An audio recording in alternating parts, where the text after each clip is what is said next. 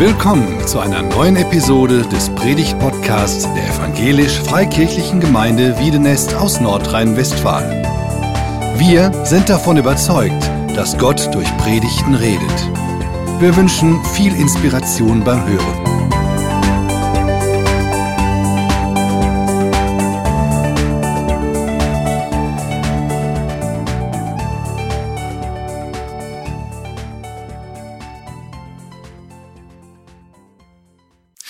Ich lese aus Matthäus 3, Vers 13 bis 17.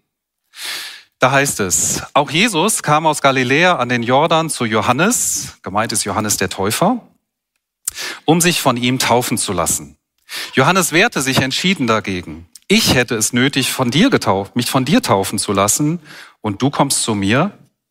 Aber Jesus gab ihm zur Antwort, lass es für diesmal geschehen. Es ist richtig so, denn wir sollen alles erfüllen, was Gottes Gerechtigkeit fordert. Da willigte Johannes ein. In dem Augenblick, als Jesus nach seiner Taufe aus dem Wasser stieg, öffnete sich über ihm der Himmel und er sah den Geist Gottes wie eine Taube auf sich herabkommen.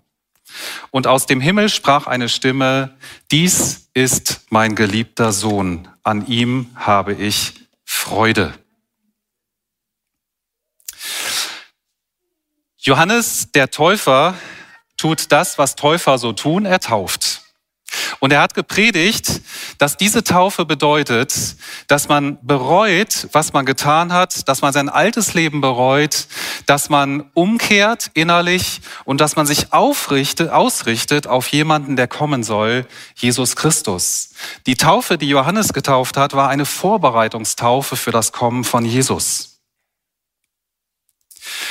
Und dann kommt Jesus, steht vor Johannes und fordert ihn auf, ihn zu taufen. Und Johannes der Täufer merkt, da ist doch irgendwas verkehrt, das passt nicht. Ich müsste von dir getauft werden, nicht du von mir. Die Johannestaufe war ein Ausdruck von Reue. Ich bereue mein bisheriges Leben. Ich bereite mich darauf vor, dass Gott in Jesus kommt. Jesus kommt jetzt leibhaftig zu Johannes. Und die Frage ist, was hatte Jesus zu bereuen? Jesus, der Einzige, der als Mensch auf dieser Erde keine Schuld auf sich geladen hat. Keine Sünde, keine unbewusste, keine bewusste. Das passt doch nicht.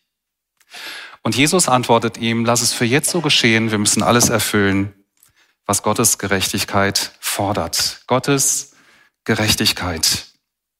Der Schuldlose reiht sich ein zwischen die, die ihre Schuld bekennen. Gottes Gerechtigkeit, und das wird hier schon vorweggenommen, wird fordern, dass Jesus ans Kreuz geht. Jesus wird die Folgen für die Sünden der Menschheit auf sich nehmen, sodass die Menschen frei ausgehen können. Er, der Schuldlose, wird für schuldig erklärt. Die Schuldlosen werden für schuldfrei erklärt. Er wird, seine, er wird unsere Schuld auf sich nehmen am Kreuz. Hier wird deutlich, und das wird hier schon in der Taufe vorgeschattet, Jesus ist unser Retter. Seine Gerechtigkeit wird uns zugesprochen. Seine Gerechtigkeit, was hat es damit auf sich? Ich wurde erinnert an eine Zusage aus dem ersten Johannesbrief, Kapitel 1, Vers 9. Da heißt es, wenn wir unsere Sünden bekennen, erweist sich Gott als treu und gerecht. Er vergibt uns unsere Sünden und reinigt uns von allem Unrecht, das wir begangen haben. Gott ist treu und gerecht, wenn wir unsere Schuld vor ihm bekennen. Was heißt denn das? Dass er treu ist, das habe ich schon lange verstanden. Was es bedeutet, dass er gerecht ist, das habe ich erst vor einigen Monaten ähm, wahrgenommen, dass das da steht. Was heißt denn das? Das heißt, dass Gott ungerecht wäre, wenn er uns unsere Schuld nicht vergeben würde. Warum? Weil Jesus Christus alles bezahlt hat, um unsere Schuld auf sich zu nehmen. Wenn Gott uns nochmal zur Rechenschaft ziehen würde für das, was zwischen uns und ihm steht, dann wäre das ungerecht. Das wäre eine doppelte Bezahlung dessen, was eigentlich bezahlt werden muss.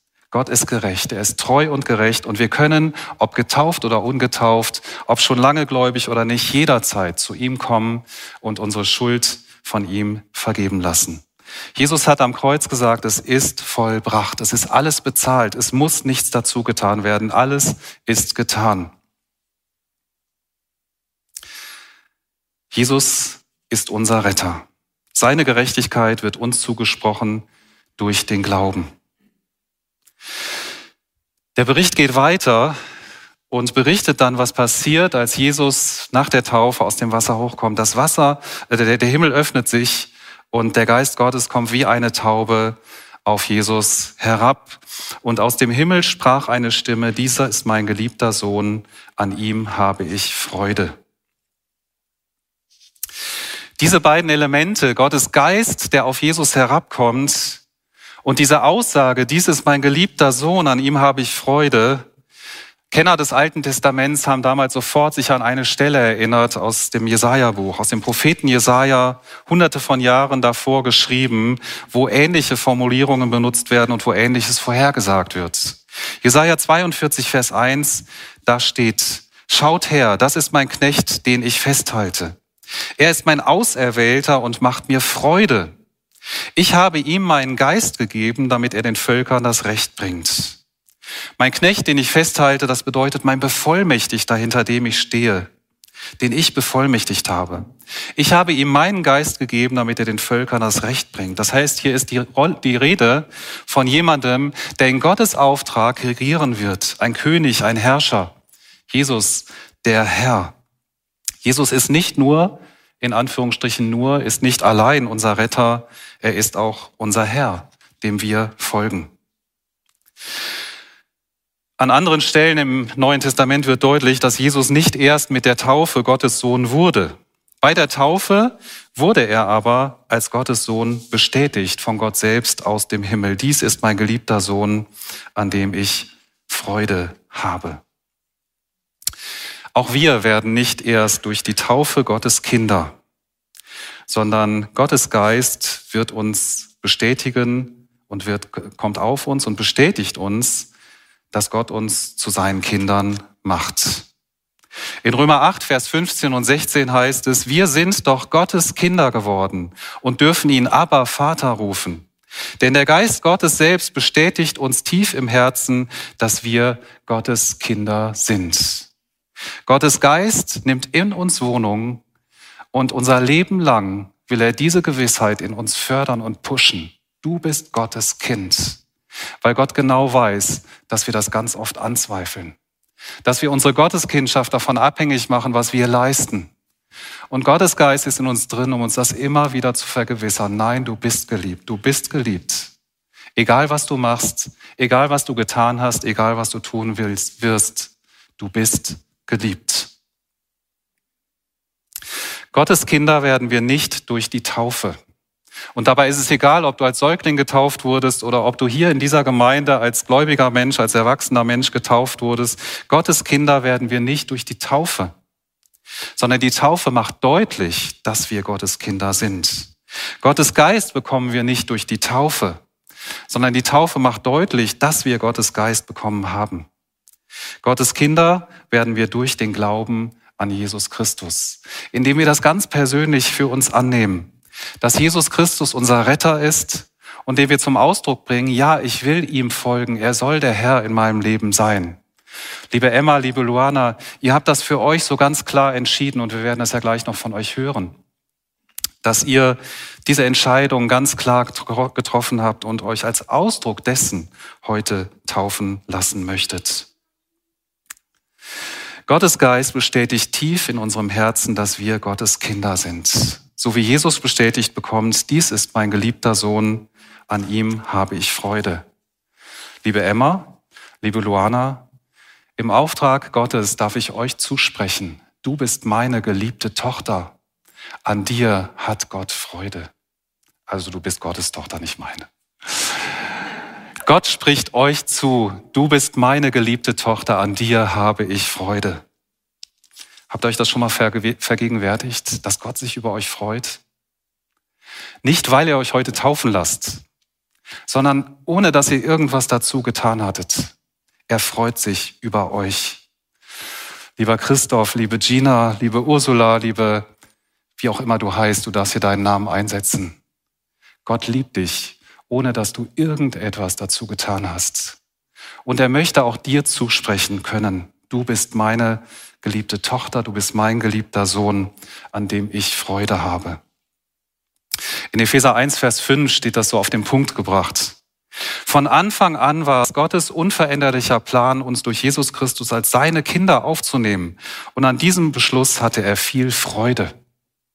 Ich habe mir gestern in der Vorbereitung so überlegt, wie das wohl war, als Gott, der Vater, der Sohn und der Heilige Geist vor dem ersten Weihnachten zusammensaßen und sagten, was könnten wir denn zu Weihnachten mal machen? Und der Vater offenbart dann seinen Plan, ich habe einen super Plan, lasst uns die Menschen einladen, meine Kinder zu werden. Und der Sohn und der Heilige Geist sagen, wow, das wird Freude geben. Und sie freuen sich. Hier steht es, dass Gott von Anfang an das geplant hat. Bevor du, Emma, bevor du, Luana, geboren wurdest, bevor sogar ich geboren war, schon lange davor, hat Gott diesen Plan gefasst, uns zu seinen Kindern zu machen. Ohne dass wir irgendwas leisten konnten. Wir haben nichts dafür getan. Gott belohnt uns nicht, sondern er beschenkt uns.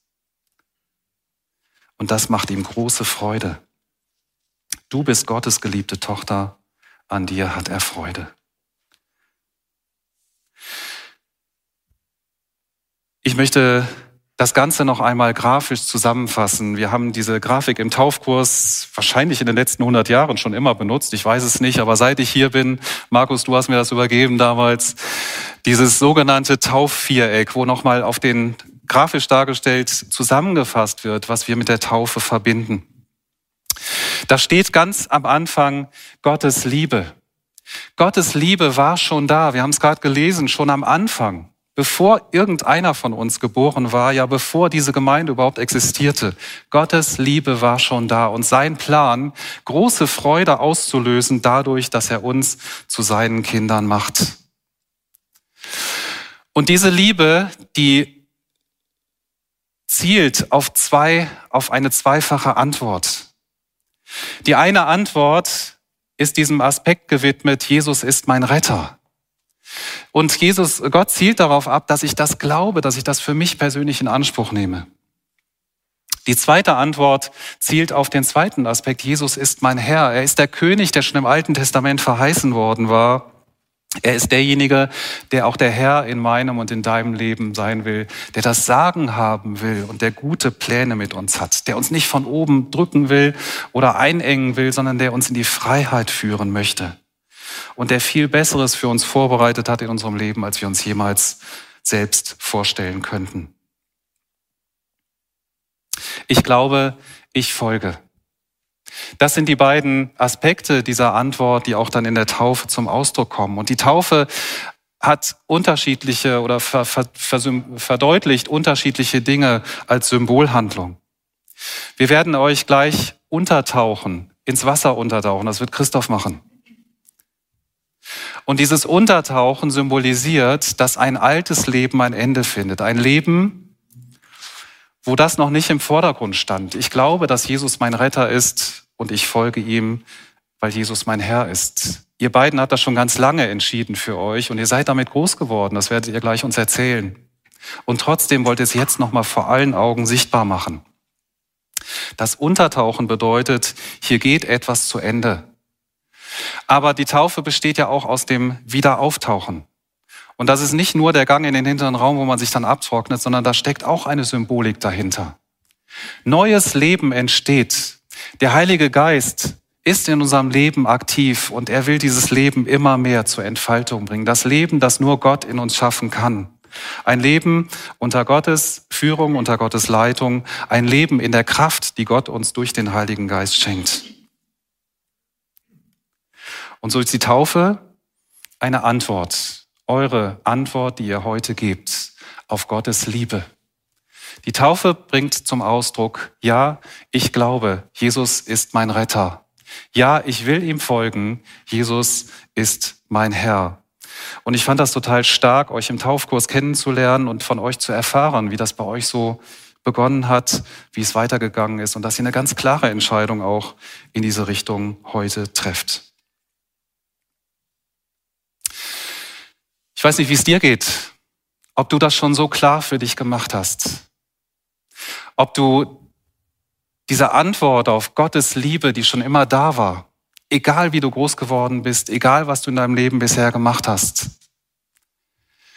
Egal wie sehr du dich bemüht hast, Gott zu gefallen, das beeindruckt ihn leider überhaupt nicht. Weil er möchte, dass wir mit leeren Händen zu ihm kommen. Jesus sagt einmal bettelarm. Bettelarm zu ihm kommen, mit leeren Händen und ihm sagen, es passt nicht, ich passe nicht zu dir, so wie Johannes der Täufer das gesagt hat, aber ich brauche dich. Und ich nehme das für mich ganz persönlich in Anspruch, dass du mein bisheriges Leben siehst, dass du mir das vergibst, was zwischen uns steht und dass du mir ein neues Leben geben möchtest. Und wenn du diese Entscheidung für dich persönlich noch nicht so getroffen hast, dann möchte ich dich heute einladen. Nimm diesen Tag zum Anlass und mach's fest. Schieb's nicht auf. Die nächste Taufe kommt bestimmt. Und wenn du möchtest, kannst du gerne nach dem Gottesdienst auf Christoph oder mich zukommen oder auf jemand anderem, dem du vertraust, der Jesus nachfolgt und darüber ins Gespräch kommen. Mach es fest, schieb's nicht auf. Es ist so wichtig, gerade in dieser Zeit, wo viele Dinge uns verunsichern, dass wir einen festen Halt haben. Und Jesus hat versprochen, dass er dieser feste Halt in unserem Leben ist, dass er weiß, bei aller Verunsicherung, bei allen Regeln, die sich ständig ändern, bei allen Überzeugungen, die sich ständig ändern. Er ist der Fels in der Brandung. Er ist da und er bietet uns an, uns durchs Leben zu führen und einen neuen Anfang zu machen. Mach es fest. Die Taufe ist Gottes, äh, ist unsere Antwort auf Gottes Liebe. Aber die Taufe ist auch Gottes Zuspruch.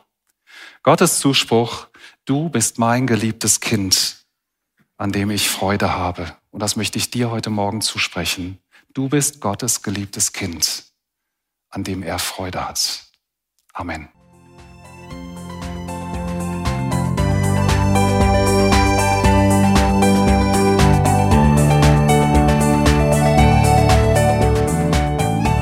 Sie hörten einen Predigt-Podcast der EFG Wiedenest.